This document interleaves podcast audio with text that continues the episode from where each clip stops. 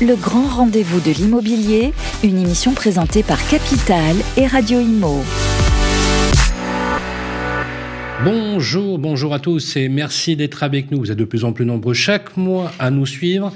Eh bien écoutez, nous abordons le 53e numéro. Et oui, déjà 53 numéros, c'est quasiment la cinquième saison. On est ravis d'être avec vous dans ce grand rendez-vous de l'immobilier pour justement vous donner, les amis, les pistes de compréhension, les clés de lisibilité éventuellement les clés de l'appartement, pourquoi pas, en vous donnant euh, tous les conseils. Chaque mois, vous allez, euh, on reçoit un grand témoin, ensuite vous avez les experts qui se succèdent.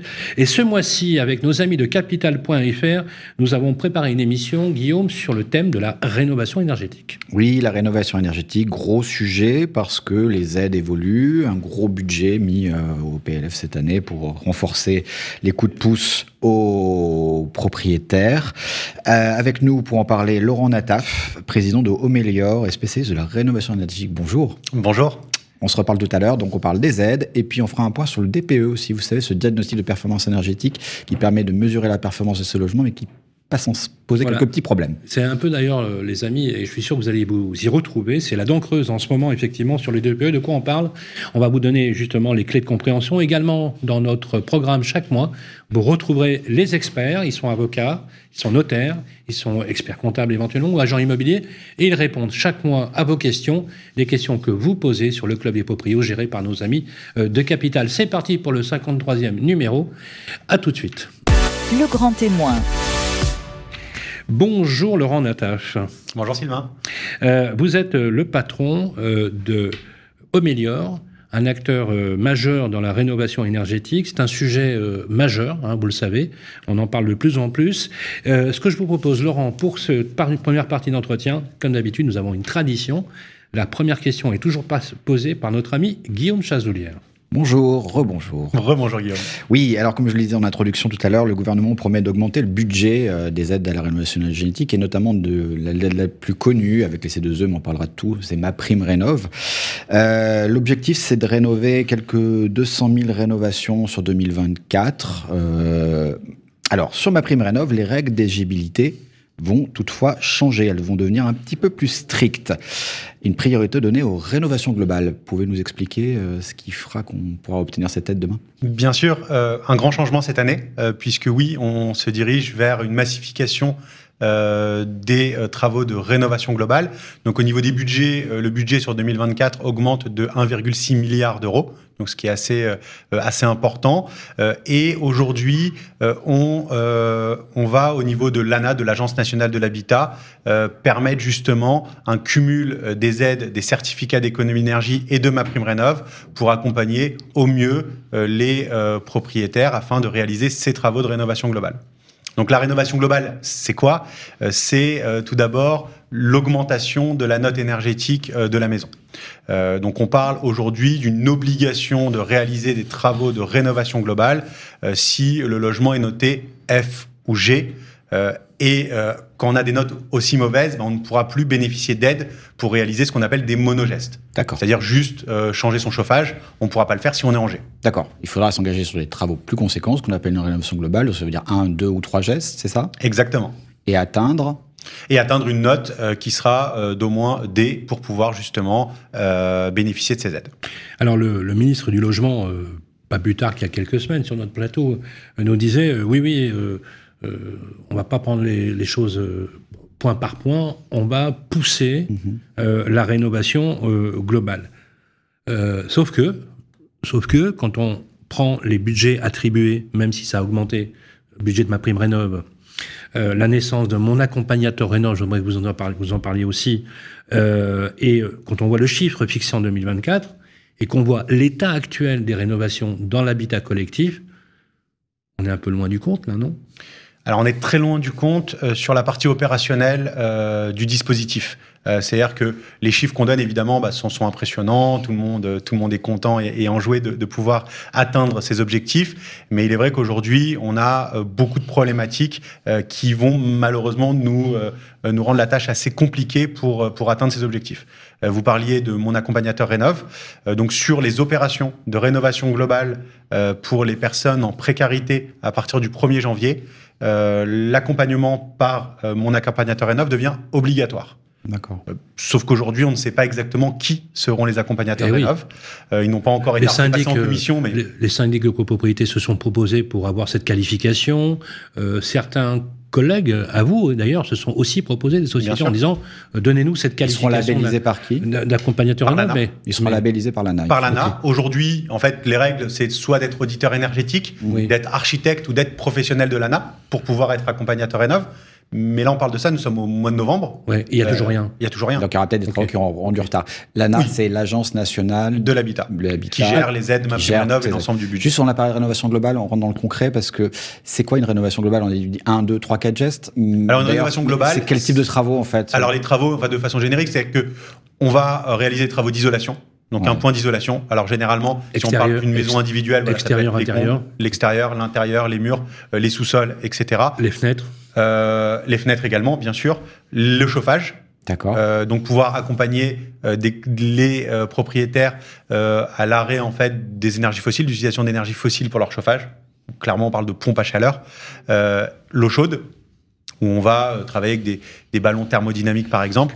Euh, la ventilation. C'est quoi un, un ballon thermodynamique? Alors un ballon thermodynamique, je ne vais pas rentrer dans des détails très techniques, non, mais juste que je comprenne en fait ça ressemble à un ballon électrique, Ouais. sauf que vous avez une micro pompe à chaleur euh, qui euh, euh, qui est connectée et en gros qui va fonctionner de la même façon qu'un ballon qu'un cumulus électrique classique, mais en consommant euh, trois fois moins. C'est vachement bien. C'est vachement bien. Bah, c'est vachement bien pour ceux qui n'ont pas la place d'installer une pompe à chaleur.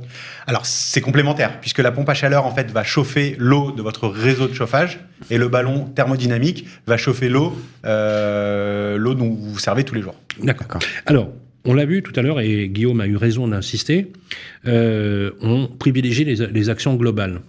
Mais euh, quels sont aujourd'hui les propriétaires qui pourront encore profiter de, de l'aide? Vous savez, pour un seul chantier. Exemple, je veux, je veux changer ma pompe à chaleur ou je veux mettre une pompe à chaleur, mais mon logement n'est pas une passoire thermique. Alors il, si y en- votre il y aura des exceptions effectivement. Et lesquelles? Ouais. bien sûr. Alors Quand est-ce tout- que je vais pouvoir faire un seul geste et avoir ma prime rénov? Voilà. C'est extrêmement simple. Euh, tous les logements qui ont une note énergétique comprise entre A et E auront le droit euh, d'utiliser le monogeste au sein Ah, de ma bien, prime ça. rénov. Ah, et exemple. mais c'est tous les logements. Euh, Ah oui, Ah, tout ce qui n'est pas passoire. non, non. Tout ce qui n'est pas passoire. Pour précisons aux gens. Exactement. Tout ce qui n'est pas passoire au sens. Alors, euh, E, F, G- alors, E, F et G. Les notes vont de A à Et en, G. et en 2034, l'idée, c'est que Ah, même les notes E se- seront concernées. Exactement. Mais si on est de A à E, ça On peut... peut porter- bénéficier du monogeste. D'accord. Et alors, quel monogeste? Alors, le mon- bah, tout va dépendre en fait, évidemment, euh, oui, tous les monogestes et tout va dépendre en fait de la typologie de votre maison. Ça, il faut vraiment s'adresser à un professionnel pour pour comprendre en fait Donc, les, besoins de la maison. Installation de pompe à chaleur. le premier point dans une maison, quand vous commencez des travaux de rénovation énergétique, c'est faire un point sur l'isolation de la maison. D'accord. On n'installe pas de pompe à chaleur dans une maison qui est mal isolée. Euh, ça ne sert quasi strictement à rien puisque la pompe à chaleur va se mettre en surconsommation, va consommer beaucoup d'électricité.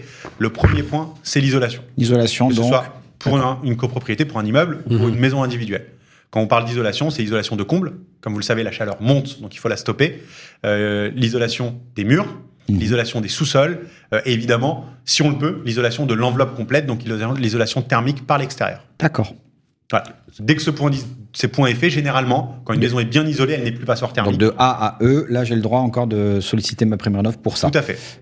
Oui, Mais- mais à condition, effectivement, d'entrer dans un schéma bien précis, bien balisé, euh, pour notamment énergie non fossile, pompe à chaleur, etc. Voilà. Après, vous avez une liste hein, des, Oui, des- bien des- sûr. des- des travaux qui Bien- sont financés Voilà, c'est pas n'importe quel travaux Oui. de rénovation, c'est balisé. c'est on balisé trouve la liste de ces travaux Ils sont déjà Sur, définis. sur le site de France Rénov, vous avez un petit peu de ça. Alors c'est vrai que la, la difficulté pour le consommateur final est de comprendre en fait l'ensemble des dispositifs. Aujourd'hui, vous avez deux dispositifs qui se partagent le marché de la rénovation Mhm. énergétique, Oui.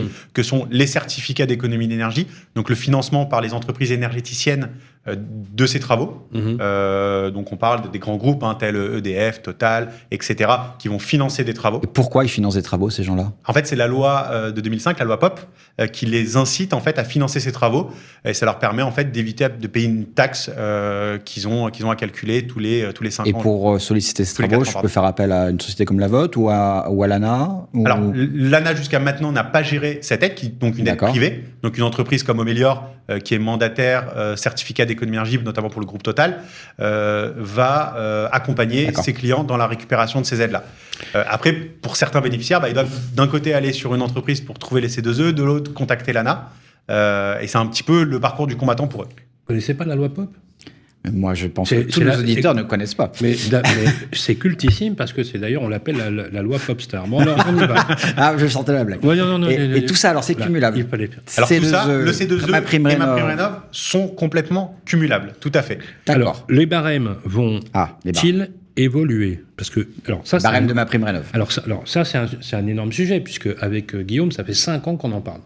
On voit évoluer effectivement les budgets. Alors c'est sûr que la première critique que l'on a fait, c'est normal, on est journaliste, euh, que l'on a faite, c'est on a comparé avec Guillaume il y a deux ans exactement le nombre, euh, le volume de passoires thermiques et on a pris une moyenne de 20 à 25 000 euros de travaux.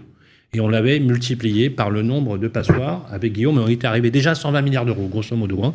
Et après, ça a augmenté, puisque les syndicats ont donné des chiffres. Et on avait estimé que dans les cinq prochaines années, il fallait 50 milliards d'euros par an pour pouvoir arriver à l'objectif. Et euh, nous, ce qu'on a vu, c'est que la dotation de ma prime rénov, c'est 5 milliards d'euros environ, donc on est quand même assez loin, assez loin du compte. Donc, quid, un, comment ces barèmes vont évoluer? Et est-ce qu'on a déjà, au minimum, à votre niveau, euh, une, une, idée des enveloppes euh, de budget dont bénéficieront les, les propriétaires qui vont engager les travaux? Et selon, un, la nature des travaux, puis en plus, je crois qu'il y a des conditions aussi de ressources pour obtenir des. Est-ce que ça va changer ça aussi Est-ce qu'on peut y voir clair là? Alors, on peut y voir clair, oui, au niveau en fait des déclarations euh, des différentes autorités, on y voit assez clair, dans le sens où. Mais dans les actes, c'est bien sûr. Oui, parce que tout ça passe au Parlement, on sait que ce sera un décret, c'est ça, c'est ça. exactement. bon, euh, mais qu'est-ce qu'on peut savoir Aujourd'hui, on parle de rénovation prochain, globale. Prochain plan, prochain projet de loi de finances. C'est dans le prochain. C'est dans le PLF, mais ça sera des décrets. Alors, qu'est-ce qu'on peut ça dire aujourd'hui par Une rénovation globale, en fait, vous allez bénéficier d'aides qui vont évidemment évoluer en fonction de votre niveau de revenu. Vous avez quatre catégories de revenus euh, qui sont d'ailleurs caractérisées par des couleurs au sein de, ça, ça de ma Rénov. Ça change pas. Les revenus évoluent un petit peu chaque année. Euh, ce sont les barèmes de l'ANA euh, qu'on connaît tous. Et vous avez des budgets. Aujourd'hui, l'ANA, en cumulant le C2E et ma prime Rénov, peut financer des projets pour quelqu'un de très précaire, donc la couleur bleue, jusqu'à un devis à hauteur de 70 000 euros en finançant 90% de ce montant. Donc quelqu'un qui est en revenu bleu peut bénéficier jusqu'à 63 000 euros d'aide. Un revenu bleu, c'est combien de revenus Ça dépend du nombre de personnes du foyer. Entre 20 et 25 000 euros Ça, dépend vraiment du nombre de personnes et de la zone géographique dans laquelle vous vous trouvez. Jusqu'à 90% des travaux Jusqu'à 90%. Ça, c'est ma prime rénov et C2E cumulés. Cumulé. D'accord. Voilà. Donc ça, c'est une annonce qui est très forte, euh, puisque avec ah, 70 000 euros, on peut rénover une passoire thermique. On peut euh, euh, lui attribuer à la fin de travaux une note extrêmement intéressante, hein, peut-être même A, B ou C. Mhm. simplement dans les faits, aujourd'hui, euh, on n'a aucune information sur euh, les process de traitement du C2E par l'ANA. Nous, en tant que professionnels du C2E, euh, et pour discuter avec l'ANA, il n'y a aucune compétence du C2E au sein de l'ANA, qui, il ne faut pas l'oublier, une aide privée et l'ANA un organisme public. Donc il y a un petit, évidemment, petit conflit d'intérêt à, ce niveau-là. et on a également toutes les problématiques de gestion des dossiers par ma prime rénov. Mhm. je pense que vous l'avez tous entendu dans, dans, les médias ces dernières années. Ma prime rénov, il y a des moments où c'est très long, où énormément d'artisans n'arrivent pas à, euh, à, se faire rémunérer les avances. Mais on, a vu, on a vu même des dossiers qui étaient payés un an après. Ou même plus, hein, pour, pour vivre cela au quotidien, des dossiers qui ont 18 mois qui sont Et c'est quoi la, solution la plus simple On peut pas vivre là-dessus. pardon, c'est marché dessus. Après, il y a énormément de solutions. C'est-à-dire que je pense que la première solution, ça serait que les autorités commencent à discuter en détail avec les acteurs privés du marché. Euh, puisque étant sur le terrain, on connaît les problématiques. Et aujourd'hui, euh, bah, il y a des entreprises qui, sont à l'arrêt puisqu'ils bah, ne retrouvent pas encore euh, les sommes dues, euh, dues par l'ANA. Alors l'ANA euh, crie sur tous les toits qu'il y a tellement de fraude, etc., qu'il faut faire du contrôle. Très bien, on est tous pour le contrôle. Et d'ailleurs, il faudrait qu'il y ait 100% de contrôle sur les opérations. Euh, puisque à partir du moment où il y a du budget public, hein, il faut que ce soit contrôlé. Mais là, on n'est plus dans, dans, du contrôle. Là, on est vraiment dans, dans d'une lenteur administrative qui est. On peut passer par des sociétés comme les vôtres, comme d'autres qui existent. Vous êtes plusieurs sur le marché, mmh. décrocher des C2E, vous vous mettez en relation avec l'ANA.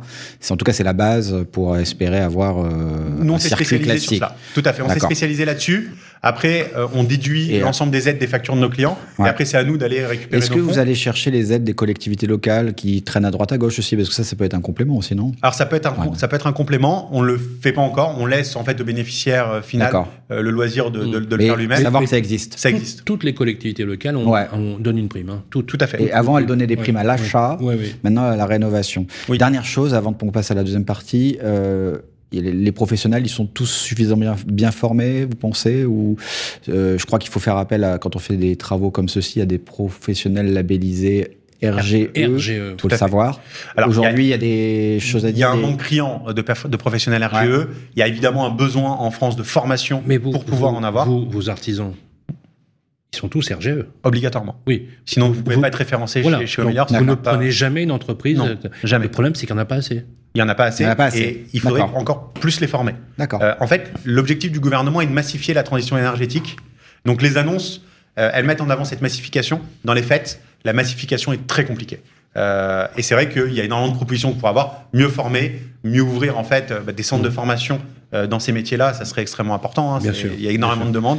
Euh, voilà, il y Et a, je y a crois que beaucoup de un choses sujet, effectivement, c'est un sujet criant, parce que effectivement, le président de la Fédération française du bâtiment a d'ailleurs alerté euh, sur le sujet, effectivement, euh, parce que c'est pas le tout d'être RGE, encore faut-il être compétent dans le cadre du label, et c'est un label qui est remis à jour chaque année. Exactement. Aussi. Mm, mm. Il faut faire attention parce que parfois on a eu quelques dossiers des personnes qui n'étaient pas à jour et dont on s'est rendu compte que c'était pas euh, réellement euh, faisable. On va parler du DPE tout à l'heure avec vous et vous restez avec vous, euh, avec nous, pardon, Laurent Natap. Je rappelle que vous êtes le patron d'Omelior, Omelior qu'on retrouve sur internet avec omelior.fr. On va passer maintenant tout de suite avec nos experts comme chaque mois pour répondre à toutes vos questions, les questions que vous avez posées sur le club des proprios géré par nos amis de Capital. On se retrouve tout de suite après. Ça vous concerne. Et oui, ça vous concerne. Première partie, comme vous le savez, les amis, dans ce 53e numéro, tous les mois, vous posez vos questions, et elles sont nombreuses sur le Club des Proprios, qui est géré par Capital, et on vous y répond, comme chaque mois. Et bien sûr, c'est l'ami euh, Vincent qui y répond toujours. Bonjour. C'est qui qui y répond? C'est l'ami Vincent. Comment ça va, Vincent, surtout, Ça va très bien, merci. Voilà, je préfère la coupe de cheveux là, elle est très sympa. Là. Merci beaucoup. Alors, qu'est-ce que- Euh, qu'est-ce qu'on a comme euh, question cette semaine? Et d'ailleurs, nous avons un agent Oui. immobilier, qui est d'ailleurs un super agent immobilier. Il est le patron de Deux Ferla Immobilier. C'est notre ami Dan Adler. Comment ça va, Dan? Ça va et toi? Merci, merci d'être avec nous. Laurent, euh, Laurent. Ça me va aussi. Oui, Laurent, Vincent. ou, Georges. Allez, des questions pour Dan Adler. Deux questions euh, pêchées sur le groupe Facebook Le Club des Proprios. Dan, la première, la voici. C'est Pierre qui envisage d'acheter un 3 pièces dans Paris où les prix sont à la baisse depuis quelques mois. Il vise plutôt la rive gauche, le 5e, le 14e, voire le 13e. Quels sont les principaux critères qui permettent aujourd'hui à l'acheteur de négocier sur ce type de bien? Alors déjà, le premier critère, c'est de venir nous voir parce qu'on a pas mal d'agences sur la rive gauche, donc ça tombe plutôt bien. Euh, ça, c'est le critère numéro un. Non, le critère, les critères, en règle générale, c'est vraiment d'être informé sur ce qu'il y a sur le marché. En fait, on parle souvent de biens en comparaison. C'est important de savoir ce qu'il y a en comparaison de ce qu'on visite, à quel prix ça se vend. Après, honnêtement, encore plus aujourd'hui, euh, passer par un intermédiaire, par une agence, c'est super important. On est euh, un lien direct avec le propriétaire puisqu'on les a euh, quotidiennement. On leur fait des comptes rendus et donc on sera les premiers à pouvoir euh, défendre une offre si elle est cohérente par rapport à ce qui a été vendu euh, dernièrement. C'est important parce que dans l'imaginaire d'un acheteur, il peut y avoir des fois des baisses de 15 à 20% ce qui n'est pas le cas. Euh, et puis c'est important aussi qu'on puisse défendre une offre qui est cohérente auprès d'un vendeur. Les vendeurs sont à l'écoute. Donc, euh, donc voilà, il faut vraiment s'informer. Je pense que c'est la, la chose euh, peut-être la plus importante aujourd'hui. Une petite question complémentaire, mais oui, mais dans la conjoncture actuelle, on n'était pas forcément habitué à ça à Paris, où les prix commencent à Ça, baisser. Ah oui, oui. Bah, oui. Peut-être qu'il y a quand même des éléments qui aujourd'hui sont négociables, qui avant n'étaient pas négociables. De toute façon, on voit Mais avant, La note énergétique, par exemple. euh, sur certains biens en tout cas. Des Il y a pas des choses que vous voyez. euh, Bien euh, sûr, alors les notes énergétiques, ça peut, être un, ça peut être un élément. Maintenant, euh, ce qui est important, c'est le prix au mètre carré, c'est-à-dire que quand même, on constate que les appartements, il y a une, euh, il y a une constante sur les prix au mètre carré. En, je dirais, je vais pas dire peu importe les notations. Euh, des notes énergétiques, mais ça, ça joue, ça a un impact. Les travaux aussi, mais comme avant, c'est-à-dire que euh, si on compare un bien il y a deux ans qui était en parfait état et un bien à rénover il y a deux ans, il y avait un écart de prix. Aujourd'hui, c'est le même écart de prix. À la différence qu'il y a effectivement une baisse qui est effective. Et c'est surtout ça l'information numéro une qu'il faut avoir. Après, un critère plus qu'un autre, euh, que ce soit les travaux, que ce soit la note énergétique, l'emplacement, la vue, euh, effectivement, un bien euh, dit de prestige baisse moins vite qu'un bien à défaut majeur. Mhm. Mais parce qu'il y a. Parce que la offre- question des travaux se pose moins par rapport au prix au mètre carré. C'est ça que j'entends. Alors, effectivement, alors après, c'est pareil, quand on parle d'information, c'est information sur un budget global. Euh, il y a deux ou trois ans, le prix des travaux était moins élevé qu'aujourd'hui. Donc, ça aussi, ça impacte, bien entendu. mmh. Une rénovation, alors moi, quand j'ai commencé le métier, une rénovation à 500 ou 600 euros du mètre carré, on faisait quelque chose à neuf. C'est vite monté à 800, 900, 1000 euros, voire Ah oui. maintenant plutôt 1200 euros du mètre carré. Donc tout ça, forcément, ça impacte le budget global. C'est une certitude. Et donc, en fait, ce qu'il faut, c'est que déjà l'acheteur puisse avoir une vision globale de son budget pour pouvoir faire une offre. C'est-à-dire, il y a le prix au mètre carré, il y a bien sûr le coût du crédit s'il y a un crédit, et il y a bien entendu le, le coût des travaux. Et Cinquième, quatorzième, treizième, bon, superbes emplacements, Mm. très très jolis trucs. Et on- vous, qui êtes spécialiste de la rive gauche, en effet, avec De Ferlat, euh, la baisse au mètre carré, elle est de combien aujourd'hui? Très concrètement. elle est de combien? Ça dépend vraiment des arrondissements. On n'a pas les mêmes baisses. Eh ben, donnez-moi, Euh, donnez-moi un exemple. On a Le quatorzième que vous connaissez bien le 14e, on est entre 7 et 10 selon Ah, quand les même. produits, ouais. Ouais. Ah ouais, quand même, a- sur un an. Sur un an Sur un an. ouais. D'accord. On a- 7 à 10 on a- C'est la moyenne que vous observez sur on les ventes ça, de- que, que les- vous opérez. Sur des, beaucoup de ventes, ouais. Et ça, vous l'auriez pas vu il y a un an, c'était pas possible, c'était pas envisageable. Moi, je suis jamais, euh, enfin, je m'a- je m'avance jamais trop sur des baisses ou des augmentations. Nous, là, ce qu'on constate depuis trois semaines, un mois, et j'espère que ça fera du bien d'ailleurs pour la profession de l'entendre, Ça repart. ça repart. C'était assez, enfin, moi, j'ai connu différentes crises. Ça fait 20 ans que je fais ce métier. Euh, Peut-être que c'est la plus forte, mais je pense qu'elle va repartir tout aussi fort. Et, euh, et donc, je pense que pour les acheteurs, en tout cas, qui attendent que ça baisse encore, je pense que c'est un mauvais choix.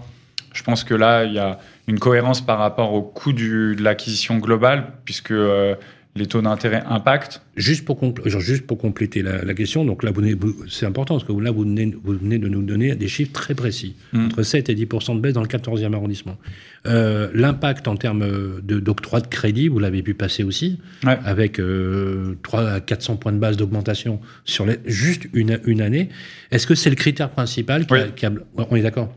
Ah Ouais, clairement. Donc, il y en a, voilà. On- Non, non, mais clairement, enfin, de toute façon. Donc, la euh, baisse de l'inflation au mois de Il y a- constaté en fait, au mois de. il n'y a, pas une, baisse du, de, d'envie. C'est-à-dire, quand je parle de baisse d'envie, oui. c'est que les gens ont envie d'acheter, ils ont envie de déménager. Après, il y a, y a euh, le coût de cette envie par rapport à la possibilité de se permettre ça. Et forcément, des gens, par exemple, qui achètent cash, aujourd'hui, euh, déjà peuvent un peu mieux négocier parce que. euh, la, prime a- est à la liquidité, quoi. hein. Ouais, et puis Mm. auprès du vendeur, il y a une forme de sécurité Mm. euh, qui, est, qui est indispensable.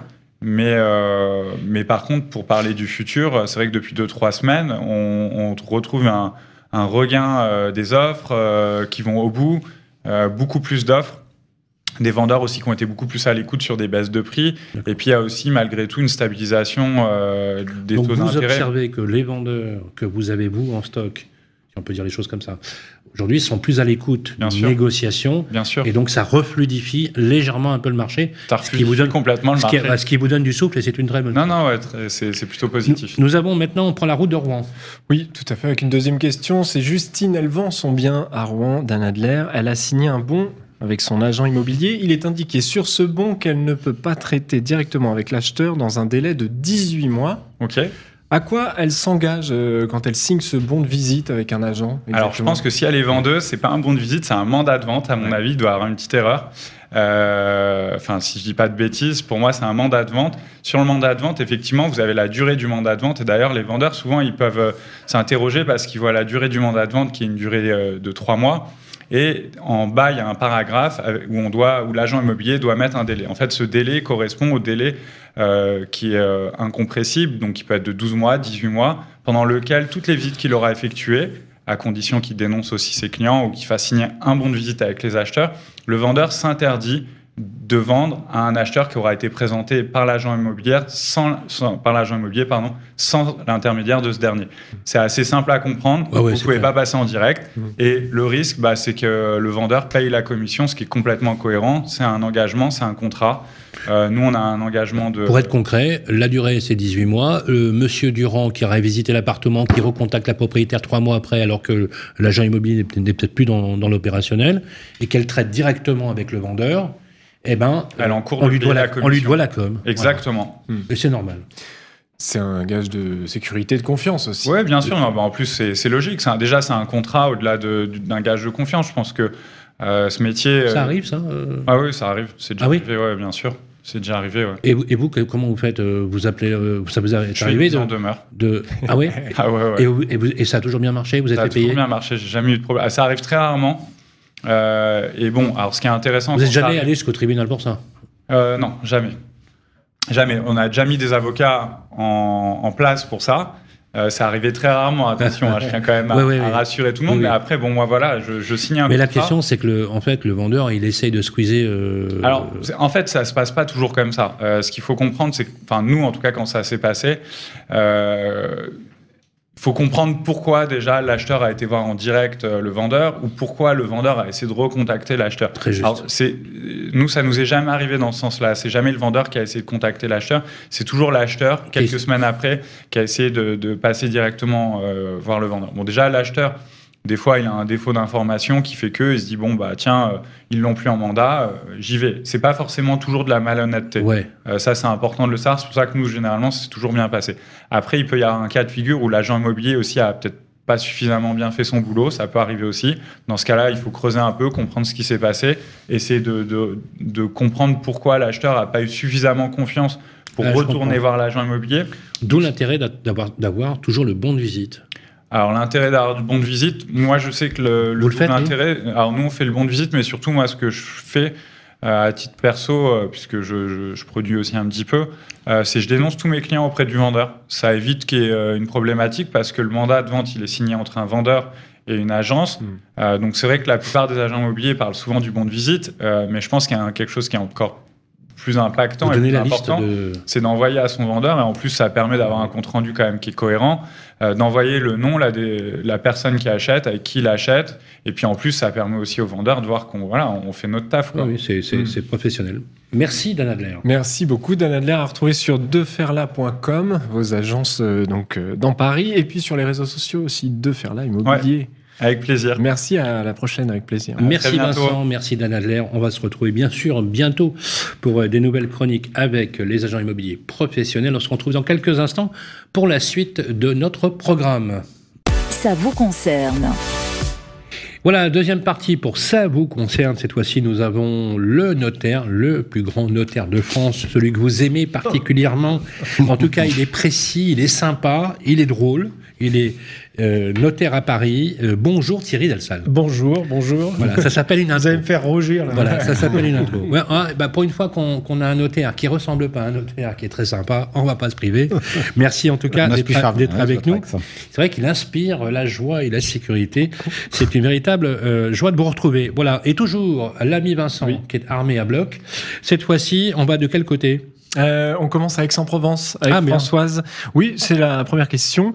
Euh, Françoise, elle a appris que suite à une vente, pour éviter la taxe sur la plus-value immobilière sur la résidence secondaire, il fallait s'engager à réutiliser la somme pour racheter un bien dans les deux ans. Que se passe-t-il si au bout de deux ans, elle ne trouve pas de bien François Oui, alors Françoise, elle m'inquiète parce que si, euh, elle me- si la question est bonne, c'est que suite à une vente. Or, en fait, il faut dans la vente euh, demander l'exo- cette exonération qui est très, très, euh, un peu tête d'épingle, hein, qui existe depuis quand même pas mal d'années, qui à un moment donné, d'ailleurs, euh, la gauche avait voulu euh, enlever, mais euh, en fait, c'était, c'est une exonération qui est faite pour ceux qui n'arrivent pas à être propriétaires de leur résidence principale parce que c'est trop cher et qui ont fait un petit investissement dans leur vie. Bon. Ouais. Et puis le jour où ils arrivent à la retraite, eh bien, ils, ça y est, ils s'achètent leur résidence principale en vendant le, le petit, le petit placement qu'ils ont fait pendant leur vie. Et du coup, bah, c'était une, une mesure assez populaire. Donc la gauche, disait, si, si, si, enfin, on peut pas supprimer cette exonération. Bref, euh, c'est une exonération, il y a pas mal de conditions. Il faut pas avoir été euh, propriétaire de sa résidence principale pendant 4 ans avant la vente. Et il faut réemployer, évidemment, le prix de vente Hmm. partie ou tout du prix de vente dans les deux ans.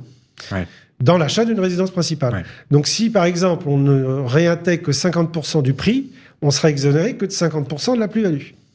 Donc, c'est voilà, on s'est exonéré complètement de la plus-value si on met la totalité du prix, Mmh. ce qui est généralement le cas d'ailleurs, parce que c'est un bien petit pour acheter un truc plus gros.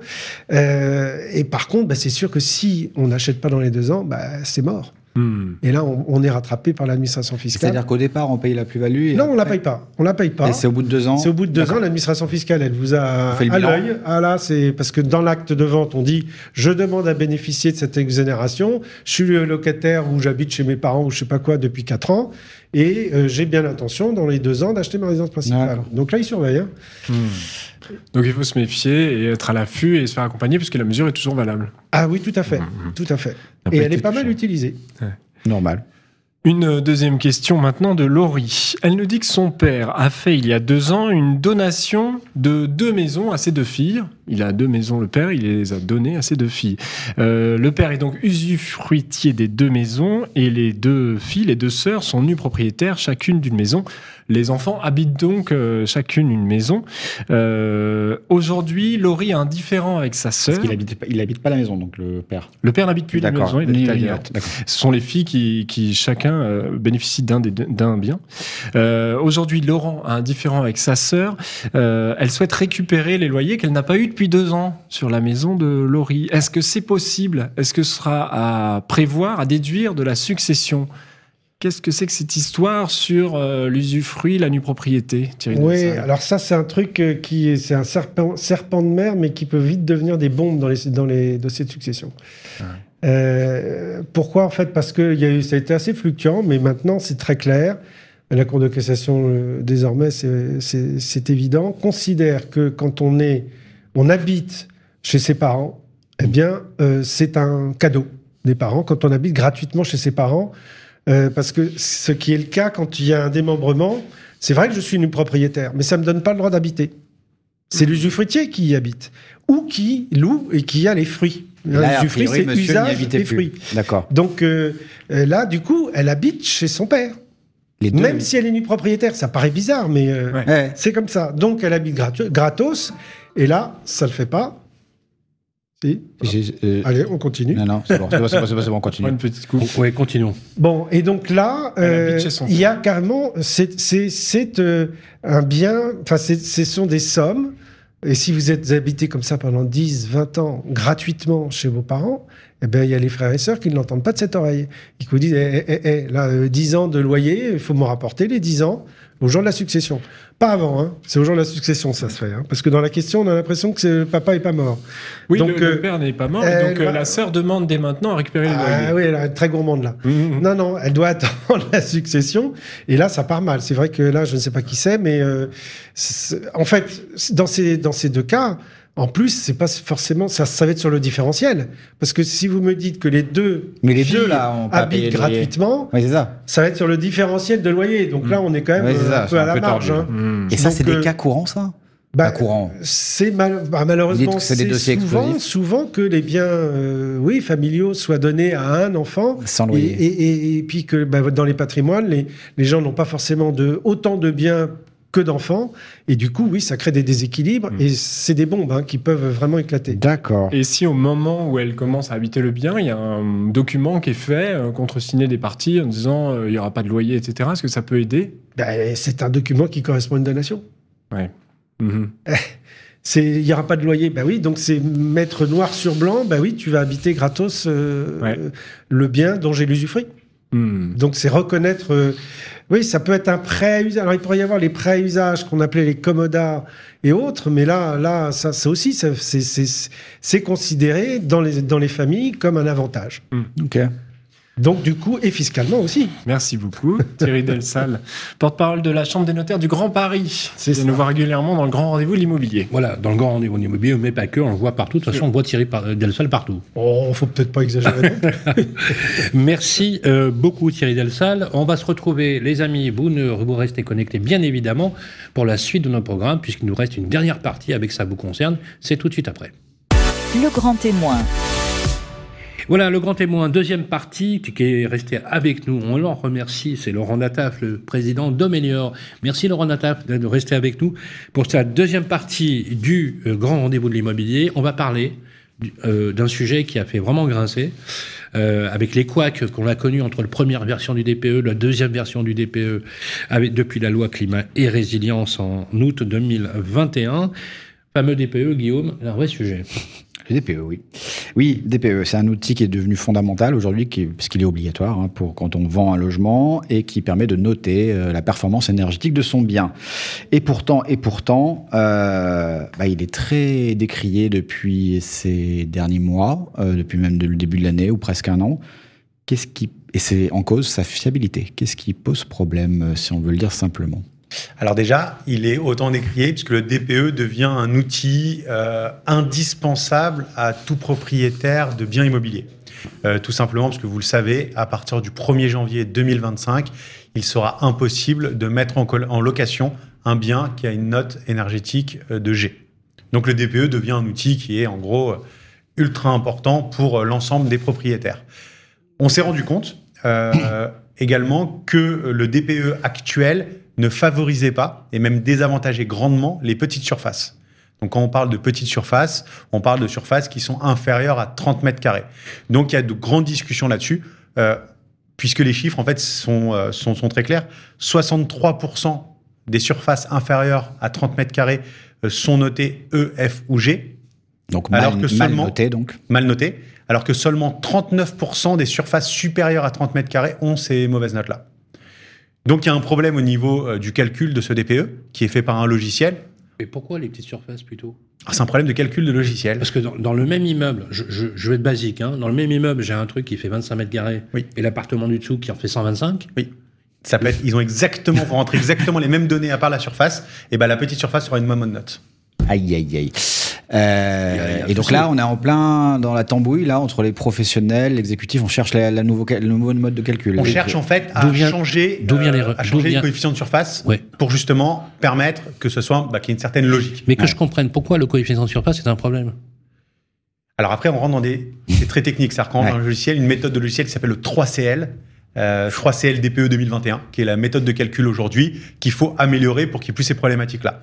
On va pas rentrer dans les détails ultra Donc techniques. en fait, du il faut revoir le moteur de calcul. Il faut parce revoir que le les critères intégrés Exactement. qui permettent d'aboutir à cette note sont pas bons du tout. Exactement. Ça, c'est le premier point. Ah, mais Ça, c'est le premier point. C'est Vous avez un deuxième point qui est aussi euh, un peu embêtant, c'est qu'aujourd'hui, euh, tout ce qui est euh, chauffé à l'électricité ne bénéficie pas forcément aussi euh, d'une bonne note de DPE.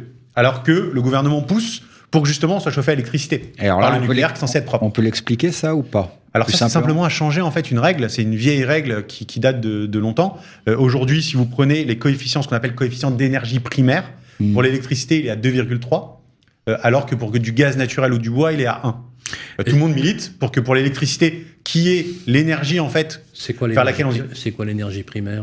Le coefficient d'énergie primaire, en gros, c'est euh, le niveau euh, de qualité de l'énergie. C'est-à-dire que euh, plus le coefficient va être faible, plus on se dirige vers une, une énergie propre. Ah, plus la note sera Et meilleure. on leur a attribué comme ça des coefficients historiquement, et on n'a pas révisé pour l'électricité. Exactement. Il reste à 2,3, alors qu'on nous dit il faut chauffer à l'électrique, il faut chauffer en pompe à Donc, chaleur. faut le mettre au niveau du gaz. Quoi. Il au niveau du gaz naturel et du bois, ce qui serait totalement logique. Donc ça, ça va être fait.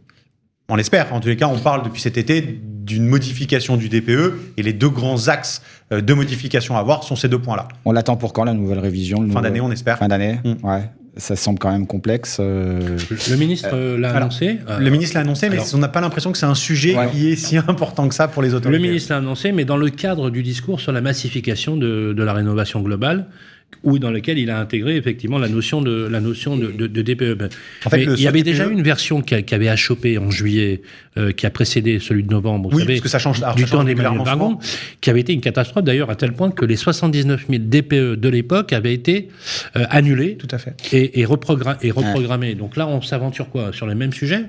Là, là, en fait, on a un autre sujet qui est très important, c'est cette interdiction de location à partir du 1er janvier 2025. Puisque si vous modifiez le DPE, automatiquement, énormément d'appartements qui aujourd'hui sont en G vont passer en E ou en F et seront on, louables. à on a partir du 1er chiffré, on a chiffré, c'est 4 800 000 euh, unités. Oui. Donc appartements concernés au 1er janvier 2025. En sachant que pratiquement plus de 30% du parc parisien, c'est du G. Voilà. Et c'est de la petite surface. Et c'est la petite Mais c'est ça. euh, On va être bien. d'ores et déjà, il y a déjà des règles. hein. On est déjà interdit de louer pour certains types de logements, euh, lesquels d'ailleurs G+, je crois, c'est ça G+. Ouais. Euh, sur l'échelle du... Je parle aux auditeurs, euh, référez-vous à l'échelle de, de, de la performance énergétique. Euh, pour ces petites surfaces, donc, euh, c'est biaisé. Euh, parce que si, je loue une petite surface et qui est mal classée, je, comme on vient de dire que le, le DPE était biaisé sur les petites surfaces, c'est biaisé. Il n'y a pas de passe droit, donc il n'y a pas de façon de concilier le- la chose.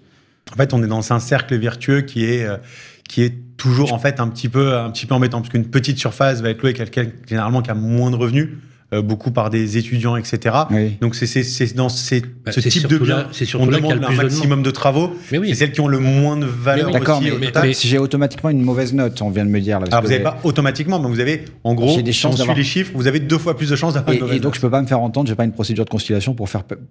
Justement plaider ça, que le DPE est biaisé. Et Un que- recours sur le. Recours. Pour l'instant, on- n'a pas information de ça. Je pense que le premier objectif, sachant qu'on a encore, euh, on a encore 13 mois et demi. Tant qu'on n'est pas fiable, là, on n'est pas fiable. Le premier, en fait, le premier objectif, c'est de modifier ce DPE euh, pour que euh, les petites surfaces soient considérées comme des surfaces. Mais question, question justement, euh, ce DPE, donc quitte à revoir le mode de calcul, parce que ce que vous êtes en train de dire, c'est qu'il faut revoir les règles de calcul, ouais. les règles euh, d'analyse qui permettront de le faire. Mais il y a des gens qui le font. Ce sont les diagnostiqueurs. Oui. Et Comment ils, se, comment ils sont aujourd'hui les diagnostiqueurs? Ils sont bien formés, ils sont adaptés? Euh, Qu'est-ce qu'on peut dire de ce métier qui a vu une révolution? Puisque je rappelle quand même qu'à fut une époque, le DPE n'était pas entre guillemets obligatoire, c'est-à-dire qu'il n'avait pas de moyens juridiques. Aujourd'hui, il est opposable. Tout à fait. Il, est, il, est, il a été rendu opposable. Donc, les diagnostiqueurs, comment ça se passe avec eux? Mais en fait, les diagnostiqueurs utilisent un logiciel qui leur est imposé, avec une méthode de calcul Le de ce logiciel, voilà, qui, qui leur est imposé. Donc en fait, en utilisant la formation d'un diagnostiqueur, c'est de savoir utiliser ce logiciel en entrant les données euh, qu'il a pu calculer euh, lors de lors de sa visite chez euh, quelqu'un qui n'est pas formé, par exemple, Quelqu'un qui est pas qui- formé et ne qui saura pas prendre les mesures, et- ne saura pas utiliser le et qui logiciel. va, qui, non mais le mec, il va, il va, il va, il va appliquer éventuellement, il peut se servir du logiciel. Alors je sais pas si c'est très compliqué ou pas. Euh, il pourrait sortir un diagnostic, même si euh, un pro pourrait tout de suite voir que c'est pas adapté, par exemple. Alors si le diagnostiqueur est mal intentionné ou mal formé, évidemment, il peut mettre en fait les, les données qu'il veut dans, D'accord. dans le Donc il y, a, diagnostic. Après, il y a quand même une part du diagnostiqueur dans l'analyse et le rendu du DPE. très grande Ah part. bah c'est diagnostiqueur. c'est- c'est rassurant. Il y a un autre outil qui s'appelle l'audit énergétique qui sert à bah, plus cibler les travaux qu'on doit faire en fait. C'est ça. hein. Est-ce que c'est obligatoire? Ça, est-ce que c'est obligatoire? Et j'ai envie de dire, pour faire la première liaison d'abord, est-ce que ça peut remplacer le DPE Si le DPE n'est pas fiable, euh, il faut passer Alors- directement par l'audit. Dans, le énergétique- dans le processus, c'est quoi DPE d'abord ou audit d'abord? C'est c'est deux choses en fait qui restent différentes. Le DPE est obligatoire pour une vente immobilière. Le DPE est même demandé aujourd'hui Ouais. quand on souscrit un crédit bancaire pour euh, pour acheter un bien. Euh, L'audit énergétique aujourd'hui est obligatoire euh, dans le cadre de certains dispositifs d'aide à la rénovation énergétique. Donc c'est pour avoir des aides quand je veux faire les travaux. Notamment, mais c'est également euh, pour vous permettre de mieux comprendre votre logement et de mieux appréhender les travaux que vous devez réaliser. D'accord. Aujourd'hui, la plupart des propriétaires euh, à qui euh, nous avons affaire ne savent pas exactement ce qu'ils doivent faire. Ils ne savent même pas si leur maison est bien isolée ou Donc pas. l'audit, il va me dire, voilà, OK, pour arriver à telle note, telle performance, vous devez faire tel type de travaux. C'est exactement. ça. Mais alors, donc il mesure quand même la performance énergétique un peu. Il, Il mesure un- complètement la mais il performance est capable de me énergétique. dire si je suis dans une passoire ou pas, non Il, que il est complètement soit- capable. En fait, c'est un DPE qui est beaucoup plus précis, il, beaucoup il- plus poussé. voilà, il va pas contredire, il va pas contredire le DPE qui est pas fiable. S'il est rempli de la même façon, non. Mais encore une fois, euh, il y a une intervention humaine de l'auditeur énergétique ou du diagnostiqueur. Laurent, Laurent Nataf, est-ce que c'est euh, valable pour l'habitat collectif comme l'habitat individuel Oui, tout à fait. Donc que ce soit une maison audit énergétique préalable, Oui. ou si Un je suis en et si je suis en collectif dans une copropriété, pareil. On peut faire un audit énergétique pour un immeuble. D'accord. Ça sûr. coûte cher un audit? Alors pour une maison individuelle, on est de l'ordre euh, entre 600 et 1000 euros. Euh, sachant que vous avez des aides de l'ANA qui permettent de se faire rembourser si on engage des travaux de rénovation énergétique derrière, D'accord. D'accord. en tout cas une partie. Attention, l'audit, c'est pas le DPE. Il faut, il a- pas le. DPE. il faut quand même le DPE derrière. Donc, faut non, redépenser. Alors le, le DPE en fait, oui, euh, c'est que dans le cadre de la. le DPE vous sert à obtenir votre note énergétique. D'accord. ok. Euh, Et l'audit, il exemple, quel Mais dans le cas des travaux, l'audit suffit si je fais des travaux. Dans le cas des travaux, l'audit suffit bien sûr. Ok, j'ai pas besoin. de Vous avez votre note au début de l'audit. D'accord, ok, bien sûr. Et pour un immeuble, en fait, tout dépend de la surface de l'immeuble. Mais là, on parle de plusieurs milliers d'euros pour un audit pour une copropriété. D'accord. Et alors, je reviens au début de la discussion, le DPE, bon, pas fiable, fiable, mais ça coûte combien? Euh, un DPE, vraiment, ça va dépendre. Aujourd'hui, il y a énormément de sociétés qui sont spécialisées. On est pour un appartement entre 2 et 300 euros à peu près. D'accord. Euh, mais le DPE, en fait, il a vraiment cette. C'est vrai qu'on a des chiffres entre qui varient, qui oscillent. D'ailleurs, c'est marrant parce que ça oscille entre 200, 300 jusqu'à 600 euros. Bien sûr. C'est rapport à la surface, je suppose. C'est rapport à la surface, c'est rapport au nombre de pièces, c'est rapport aussi à l'entreprise. On est, on est sur un marché, un marché libre, donc chacun peut un peu. Oui, obligatoire oui, pour toute mise en vente et pour toute mise en location. Pardon. Oui. Vous avez dit une chose. euh, le taux, du, le prix, du- c'est important pour ceux qui nous écoutent. Le tarif du diagnostic, il est libre d'un diagnostiqueur à un autre. Oui, bien sûr. Il y en a un qui dit, je, bah, moi, je prends 1000 euros. C'est, il fait ce qu'il veut. Oh, ça reste une entreprise privée qui, alors qu'il y a une formation. qui C'est pas réglementé, qualité, ça. C'est pas réglementé au niveau. Donc du- on va retenir la, la- la fourchette que vous avez donnée, comme ça elle sera. Oui, oui, bah oui, oui euh, c'est sûr. Ça donnera un beau baromètre. Merci. Alors, euh, on a un sujet d'ailleurs sur Homelior, c'est que vous aviez, euh, vous, une spécialité qui est celui de la maison individuelle, juste pour rappeler euh, l'historique de Tout à fait. et que de plus en plus maintenant, vous faites de l'habitat collectif. Exactement. On a accompagné jusque de- depuis 2017 60 000 propriétaires de maisons individuelles dans justement Ah, l'amélioration de leur note énergétique. Et aujourd'hui, nous accompagnons les copropriétés euh, dans ces Uniquement travaux de résidentiel ou vous faites aussi du bureau avec le tertiaire? Est-ce que vous faites Alors, du on fait énormément de résidentiel puisque c'est vrai que on est spécialisé dans les différents dispositifs euh, aujourd'hui. Et c'est vrai que dans le résidentiel, vous avez beaucoup plus de, de dispositifs d'aide en place. Si on veut en savoir plus, on va sur omelior.fr. Omelior.fr, tout à Voilà. fait. Et vous pouvez aussi contacter Laurent Nataf directement sur les réseaux sociaux. Je pense que vous ferez un plaisir de répondre euh, à tous ceux qui nous écoutent. Et d'ailleurs, le sujet de la rénovation énergétique, d'ailleurs, vous êtes de plus en plus nombreux à nous poser les questions, bien évidemment. Et je vous recommande, nous ne saurions trop vous recommander de passer par des vrais professionnels. Je pense que c'est le moyen le plus sûr de dormir euh, tranquille. Merci Laurent Nataf d'être passé par le plateau. C'était un dossier spécial rénovation énergétique. On continue notre road trip justement avec Ça vous concerne. Pour la troisième partie, nous allons recevoir un avocat. Ça vous concerne. Voilà, troisième partie pour ça vous concerne. Comme vous le savez, les amis, chaque mois, on vous donne euh, les réponses aux questions que vous avez postées sur le club Facebook Les Proprios, géré par Capital. Et c'est notre ami Vincent qui est dédié. Et aujourd'hui, on a une question posée par l'un des avocats les meilleurs en droit immobilier. Et c'est normal, puisqu'il il est dans le grand rendez-vous de l'immobilier. C'est maître Romain Rossi-Landic. Bonjour, maître. Bonjour. Euh, Alors, justement, euh, maître, on a une question à vous poser sur les cautions, n'est-ce pas, Vincent? Ouais, c'est Michel à Reims qui nous pose cette première question sur le groupe Facebook le, le Club des Proprios. La caution de son locataire refuse lui aussi de payer le loyer. Quelle suite est-ce qu'il peut donner, Michel? Est-ce qu'il passe par un huissier? Il en est déjà pensé à ça. Ah, il est mal, là. Ah bah oui, effectivement, il faut passer par un huissier parce que quand le locataire principal ne paye pas le loyer, effectivement, il est légitime de se retourner vers le caution, celui qui s'est porté caution à la signature du bail, euh, à la place du locataire défaillant. Donc il y a une procédure assez, assez classique, c'est délivrer un commandement de payer évidemment au locataire en titre qui ne paye pas et de dénoncer également ce commandement à la caution. Alors attention, il y a un petit délai de 15 jours, Hmm. il faut le faire dans les 15 jours suivant le commandement, c'est la seule obligation légale. Si jamais, malgré ce commandement de payer, euh, le locataire en titre ou la caution refuse toujours de payer le loyer, il faudra engager la procédure d'expulsion, hein, donc en résiliation de bail ou en acquisition de clause résolutoire, contre les deux.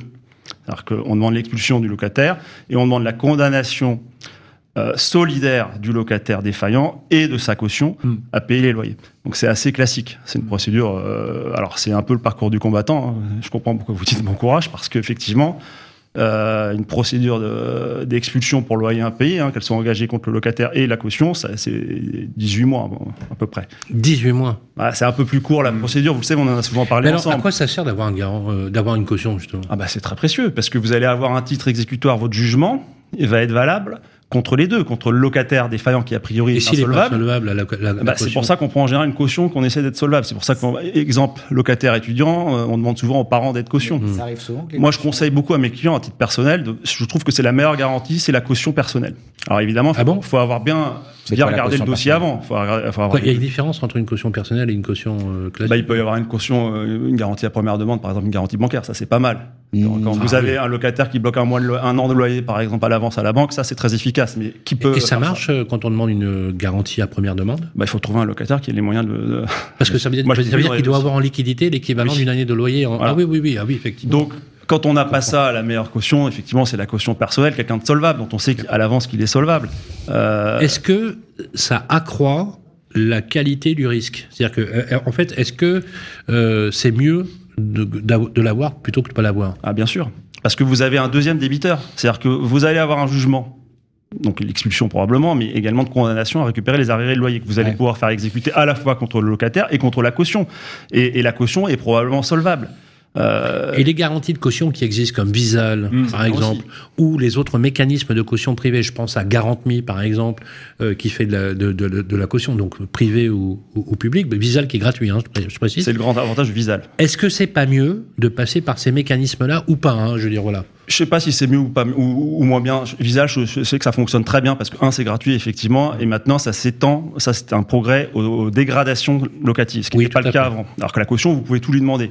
Donc effectivement, Visal, moi je trouve que ça fonctionne bien. Ça a fait ses preuves. Euh, c'est encore assez méconnu malheureusement. Il y a encore plein de gens qui, qui l'utilisent pas. Et puis ça a le mérite d'être gratuit. La caution euh, dont on parle dans votre dossier, c'est également gratuit. Il faut juste penser avant la signature du bail à, à faire signer un engagement de caution euh, en bonne et due forme. C'est compatible avec Visal Non, on peut pas demander Pas, les deux. Si on demande visa, Ah bah on caution. ah bah. On peut pas demander les deux.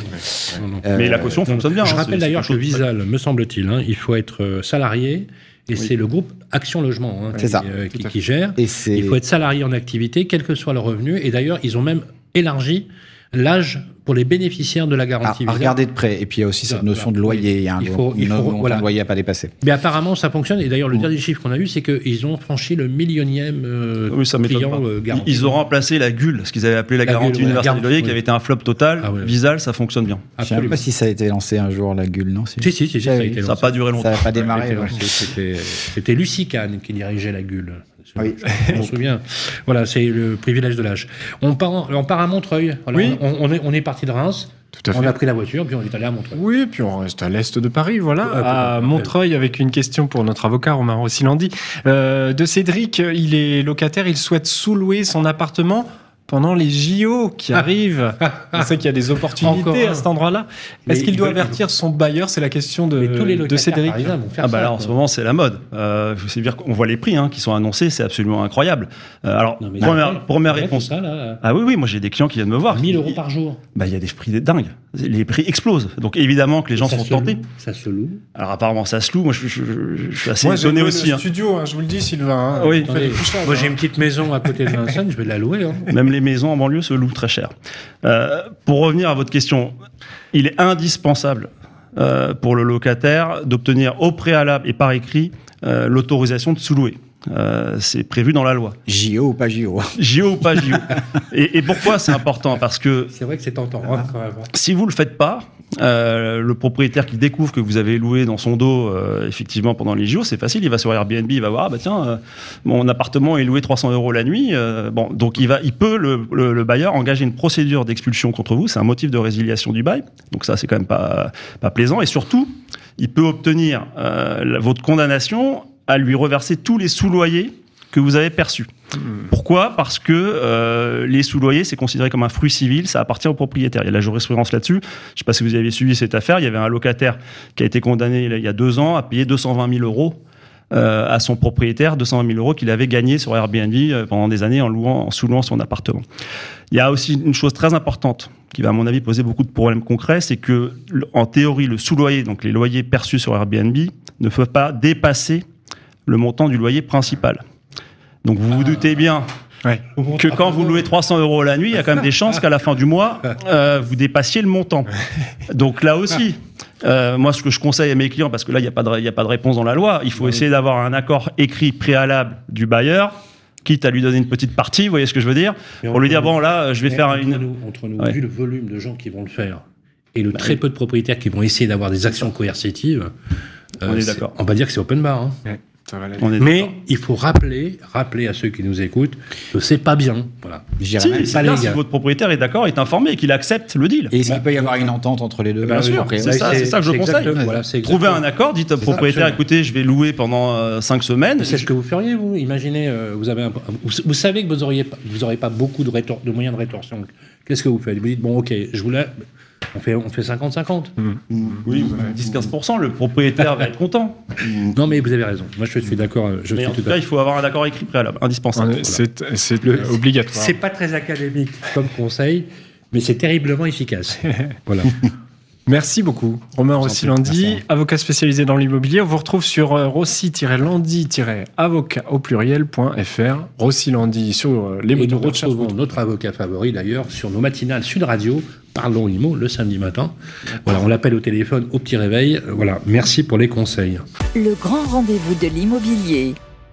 Merci d'avoir suivi, les amis, euh, ce 53e numéro du Grand Rendez-vous de l'immobilier. On va se retrouver le mois prochain. On va parler des nouvelles mesures, du nouveau projet de loi de finances notamment. Qu'est-ce que il va se passer Que va-t-il se passer pour le logement? Vous l'avez vu, cette année, ça a été une année très difficile pour la location, la transaction ou même la gestion. On verra à quelle sauce les Français vont être cuisinés sur le plan fiscal, juridique et normatif en ce début d'année. N'est-ce pas, Guillaume? C'est un vrai projet qui arrive, en, notamment, comme chaque année, le projet de loi de finances qui va marquer l'année 2024. Oui, on se retrouve donc le mois prochain. Euh, on sera au rendez-vous pour ce dernier numéro de l'année qui bouclera notre euh, 54e numéro. 54e numéro. Absolument. Et d'ailleurs, euh, on, va, on va demander aussi à nos auditeurs, euh, Guillaume, de continuer, comme ils le font par ailleurs, à poser leurs questions sur le club Facebook que vous gérez, le club Les, Les Proprios. Proprios. Merci également à toutes les équipes de Capital, les équipes de Radio Imo, Baptiste, Nicolas, Vincent. Et merci à vous, tout d'abord, de nous être fidèles puisque nous n'existerions pas si vous n'étiez pas là, tout simplement. Et n'hésitez pas non plus à partager cette émission et à la réécouter sans aucune modération en podcast sur la plateforme de capital.fr comme sur celle de Radio Imo, mais pas que, et vous pouvez même nous écrire avec toujours beaucoup, beaucoup de bienveillance. D'ici là, prenez soin de vous et on vous souhaite un excellent week-end. Le grand rendez-vous de l'immobilier à retrouver sur Radio Imo et capital.fr.